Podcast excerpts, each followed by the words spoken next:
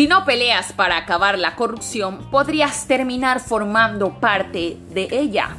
Muy buenas tardes, mis queridos oyentes. Les saluda Carmen Drayton desde este su programa de lo que nadie quiere hablar. En el episodio de hoy tenemos la oportunidad de compartir sobre el tema la corrupción en tiempo de crisis. Comencemos. La corrupción es un acto ilegal que ocurre cuando alguien abusa de su poder para obtener beneficios para sí mismo, amigos o familiares. Existen diversos tipos de actos de corrupción, entre los que podemos mencionar el soborno, el peculado, tráfico de influencias, abuso de funciones, obstrucción de justicia, entre otros, que podría quedarme toda la mañana explicándoles cada una de estas tipologías. Sin embargo, me concentraré en el tráfico de influencias. Esto ocurre cuando personas abusando de su afinidad con alguien que está estrechamente ligado con el gobierno de turno obtienes beneficio para sí mismo.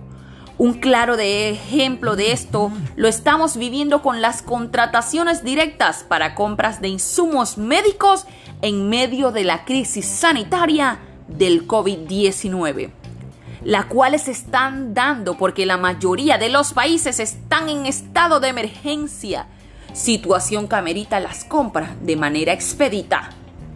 Hace unos meses, Transparencia Internacional, antes de la crisis del COVID-19,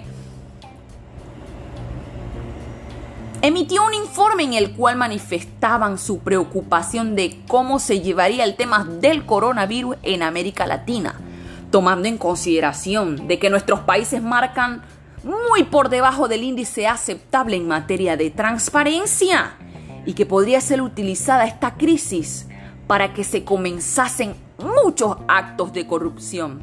Ellos tenían razón y esto lo estamos viendo en países como México y Panamá, ya que han salido a la luz diversos escándalos de corrupción relacionados con compras cuestionables por parte de las autoridades encargadas de obtener lo más pronto posible los medicamentos e insumos necesarios para contrarrestar dicha enfermedad. Debemos rechazar como ciudadanos energéticamente todo acto de corrupción, ya que con la salud de los seres humanos no se juega, y mucho menos en la situación de alarma como la que nos encontramos a nivel mundial. Es preocupante, señores, la proliferación de actos de corrupción en países en vía de desarrollo.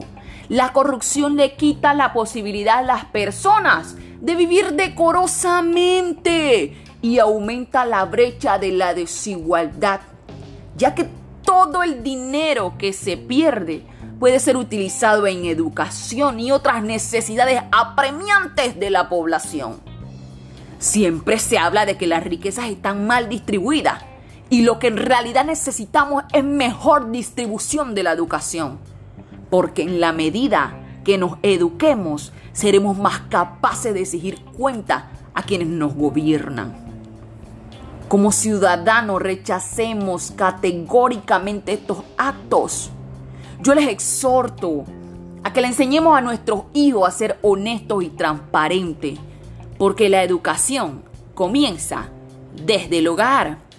Estos fueron los comentarios emitidos sobre la educación en tiempos de crisis en Lo que nadie le gusta hablar. Nos vemos en un próximo episodio con su amiga Carmen Drayton.